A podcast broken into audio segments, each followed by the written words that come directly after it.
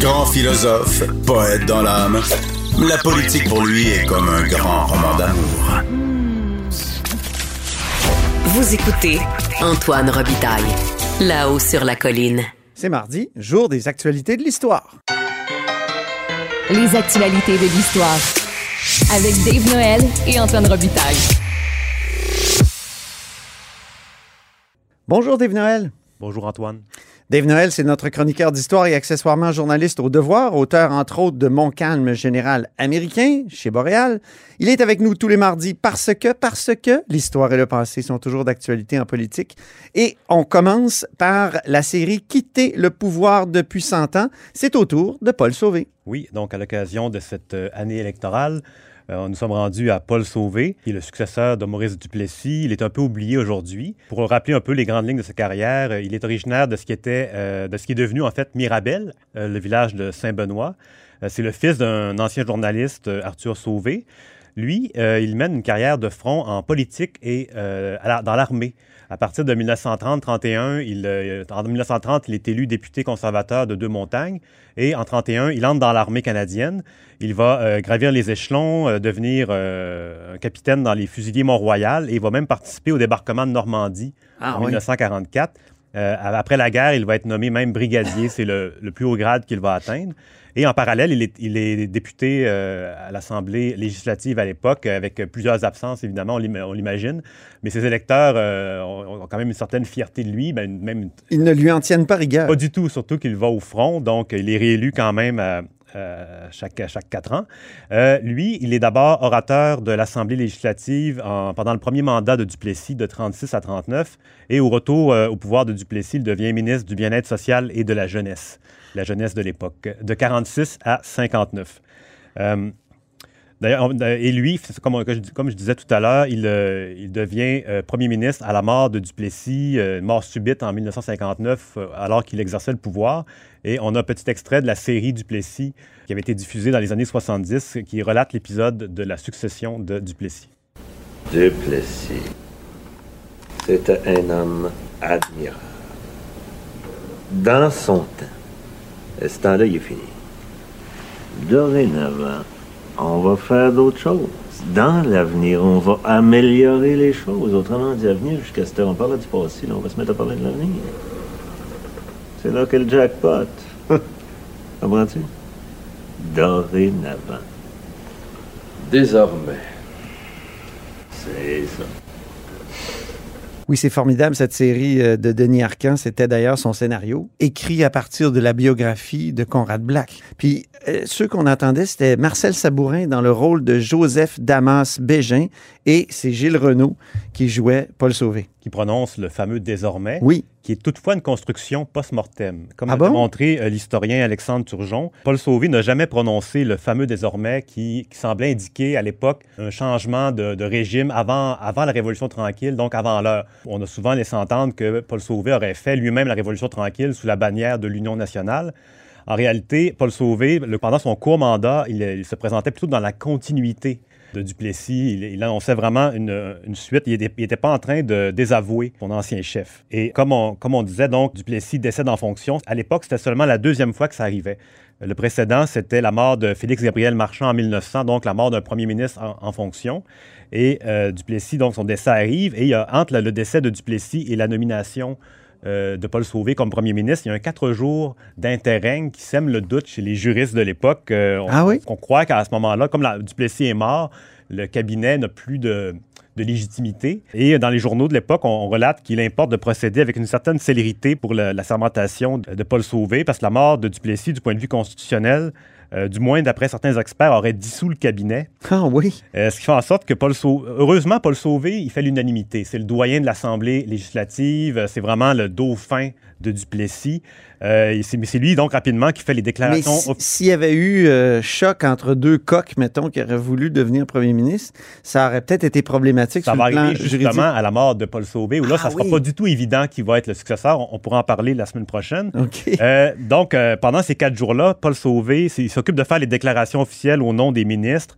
Euh, il préside les réunions officieuses euh, du Conseil des ministres. Et les ministres se contentent d'administrer leur ministère un peu euh, la petite semaine, si on peut dire. Le mandat de, de Paul Sauvé, c'est le deuxième plus court de l'histoire du Québec. Il dure seulement 113 jours contre 70 pour Pierre-Marc Johnson, qui va succéder à René Lévesque en 85. Euh, donc, il n'y a pas beaucoup, il a pas vraiment le temps de laisser sa marque. Non. Euh, si on va Il a laissé son désormais, mais qui est un- apocryphe. Voilà, tout à fait. C'est- un. Mais en même temps, il était très jeune, donc c'était vraiment une surprise. Il avait seulement 52 ans.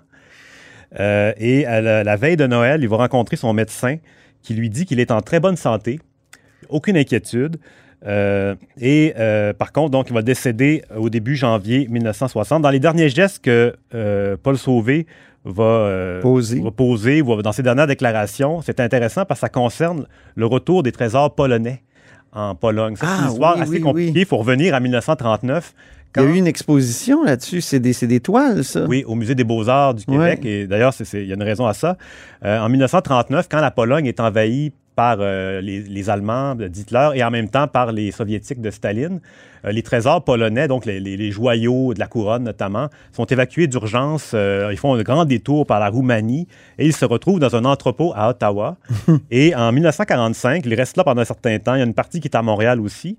Et en 1945, quand le gouvernement canadien décide de reconnaître le nouveau régime communiste en Pologne, eh ben, ces trésors-là, on veut, on veut surtout les gens qui les, qui les ont évacués veulent surtout pas qu'ils reviennent euh, de, de l'autre côté du, euh, du mur. En quelque Faites pas que les communistes mettent la main la main là-dessus. là-dessus.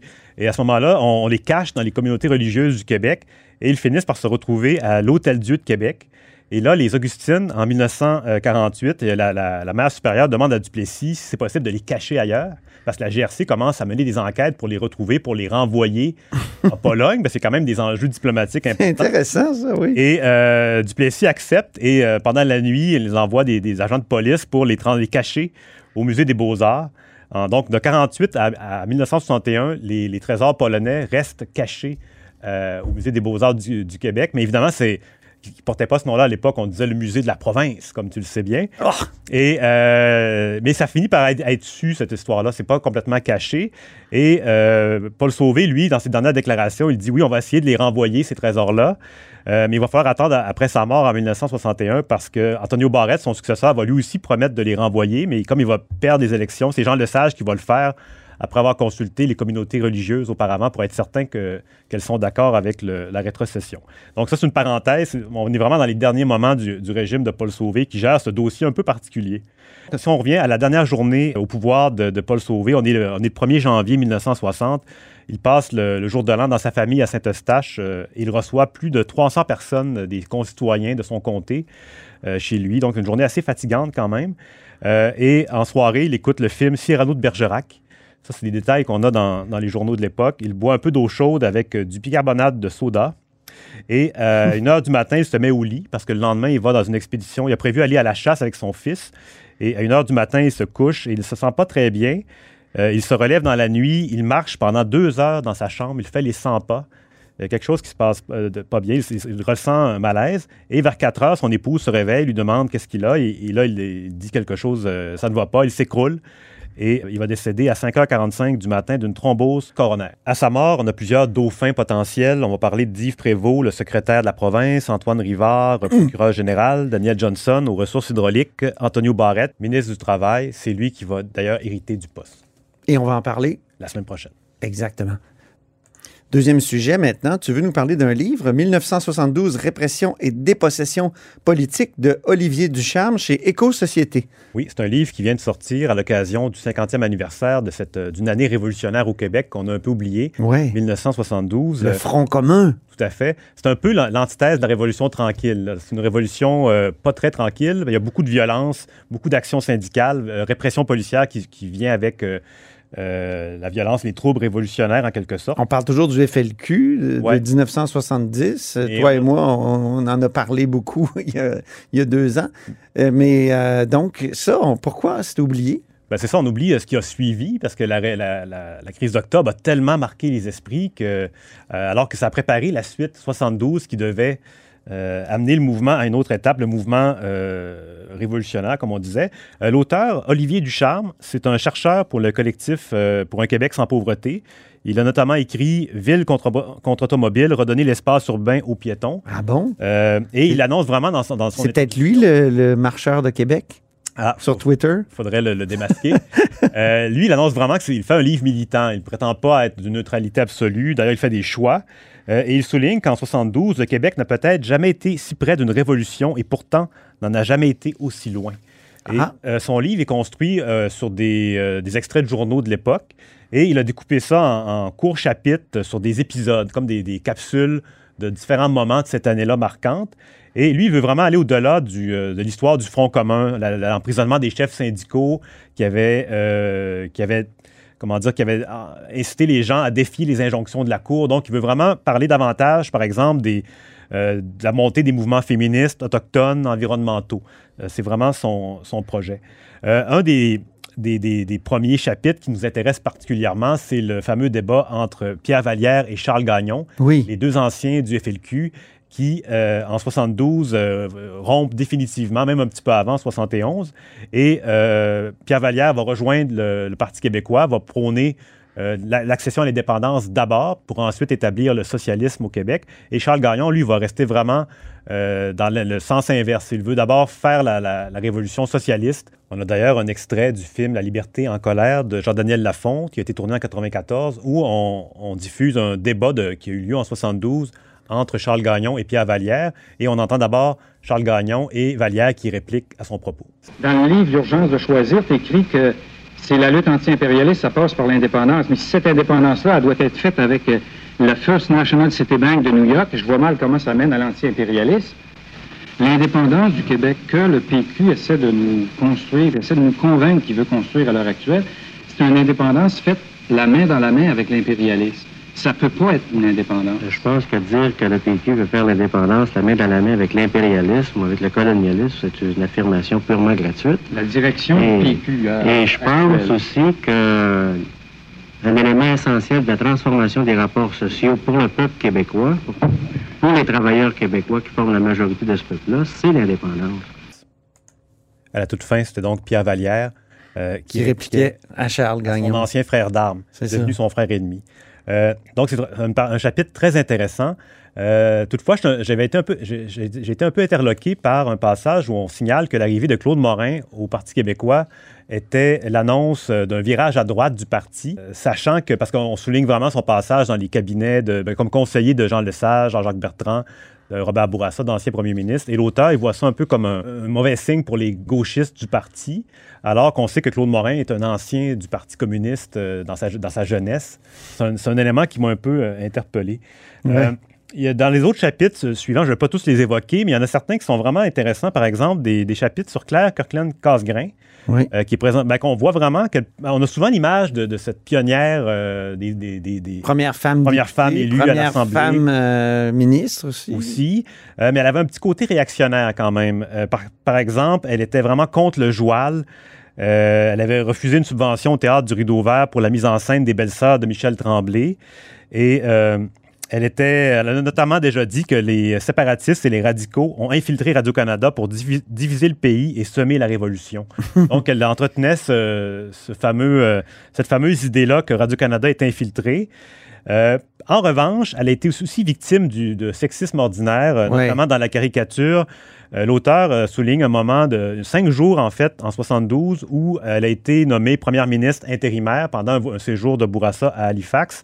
Et les caricatures la présentaient comme une ménagère qui attendait Bourassa à l'hôtel du Parlement. Donc, on a vraiment... euh, c'est vraiment intéressant parce qu'on a les deux côtés de l'histoire. C'est vraiment pas co- complaisant ni de, pour ce point de vue-là. Ça fait du bien parce qu'avec Claire Kirkland Casgrain, on, on manque de nuances souvent. Bon, on la connaît très mal, finalement. On en Ben, parle beaucoup dans des, des- des cérémonies, mais on, s'attarde très peu à sa carrière, finalement, quand on y ça. pense.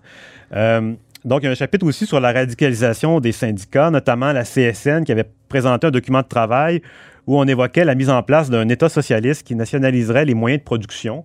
Donc, ça allait assez loin. Et aussi un, un autre chapitre très intéressant sur Michel Chartrand. Euh, qui a fait un voyage au Moyen-Orient en juillet 72. Et euh, c'était à la même époque, donc on est un petit peu avant l'attentat de Munich euh, où des Palestiniens ont euh, pris en otage des athlètes israéliens. Il y a eu plusieurs morts. C'est ce qu'on a appelé, en fait, le mouvement, ce, commando-là prenait le nom de Septembre Noir. Et Michel Chartrand, lui, a présenté ces, terroristes-là comme des héros. Il a dit notamment les gens de l'opération de Munich, les Fédayines, sont des patriotes et des héros. Les journaux américains, il laissait entendre que les journaux américains avaient faussé nos perceptions. Euh, ça, c'est un élément assez euh, perturbant. Octobre a vraiment permis aux autorités fédérales, notamment, d'écraser les mouvements de gauche euh, de l'époque. C'est ce qu'il conclut, euh, Oui. l'auteur. Et, et- et d'ailleurs, quand on est allé fouiller dans les papiers du CAD, les- le Centre d'analyse et de documentation que Robert Bourassa a mis en place juste après la crise d'octobre pour surveiller euh, les, euh, les, groupes de, les groupes potentiellement terroristes et les, les groupes d'extrême gauche, il y avait plusieurs papiers, plusieurs analyses du fameux Front commun de 1972, tu t'en souviens? Oui, et des amitiés euh, canado-arabes de l'époque Oui. qui se développaient et Qui étaient suspectes. Ils surveillaient les, les syndicalistes qui allaient visiter le Moyen-Orient, no- notamment Michel Chartrand. Ouais. Ça, c'est un, D'ailleurs, on avait été surpris de ça parce qu'on n'allait pas là pour ça, mais il y C'est avait ça. vraiment l'essentiel du cadre, c'était des archives sur 72 et la suite jusqu'à 76. Un, un autre chapitre intéressant en, en terminant, euh, l'auteur parle de la fameuse grève de Sept-Îles de 72, qui était une des grèves parmi d'autres. Et euh, pendant une manifestation, que ça, ça dure, ça s'étire, il y a un contre-manifestant, euh, Théodore Le- Le- euh, Leblanc, de 54 ans, euh, qui a foncé sur la foule avec sa voiture en prenant d'ailleurs un élan sur, sur une centaine de pieds. Mon Dieu. Il a fait un mort, Herman Saint-Gelais. Il y a eu euh, 35 blessés, dont 15 graves. Et euh, lui, il a eu seulement une peine de 4 ans de prison pour euh, ce qu'on appellerait aujourd'hui une attaque euh, de, à coup de bélier, hein, un peu Ben comme oui. on a vu à Toronto. fais penser à Charlottesville aussi. Oui, tout à fait. Euh, et étonnamment, cette histoire-là, on regarde dans les journaux, ça, on- je me serais attendu à plus de nouvelles, plus de photos. Oui. Ça, ça passait un peu euh, dans le beurre, comme on dit, au travers de cette année-là. Sous le radar. Sous le radar, qui était une année qui était tellement mouvementée que ça n'a pas accroché et la mémoire collective n'a pas vraiment retenu, ce, à part peut-être dans, la région, mais en dehors, on en a très peu parlé euh, par la suite. Et en- pour la conclusion de l'auteur, Olivier Ducharme, il, euh, il dit Aujourd'hui, euh, l'antica- l'anticapitalisme ne doit pas d'abord se fonder sur le monde syndical et ouvrier, mais bien davantage sur la lutte environnementale. Donc, il donne, selon lui, une piste, euh, une voie de sortie, une sortie de secours, comme dirait Jean-François Lisée, au mouvement de la gauche euh, d'aujourd'hui. Donc, c'était ta recension de 1972, Répression et dépossession politique d'Olivier Ducharme chez Éco-Société. C'est pour le 50e anniversaire des troubles de 1972. Merci beaucoup pour ces actualités de l'histoire, Dave. Merci, Antoine. À la semaine prochaine. Et c'est ainsi que se termine La Haut sur la Colline en ce mardi. Merci beaucoup d'avoir été des nôtres. N'hésitez surtout pas à diffuser vos segments préférés sur vos réseaux. Ça, c'est la fonction partage. Ça permet à l'émission de se faire connaître. Et je vous dis à demain.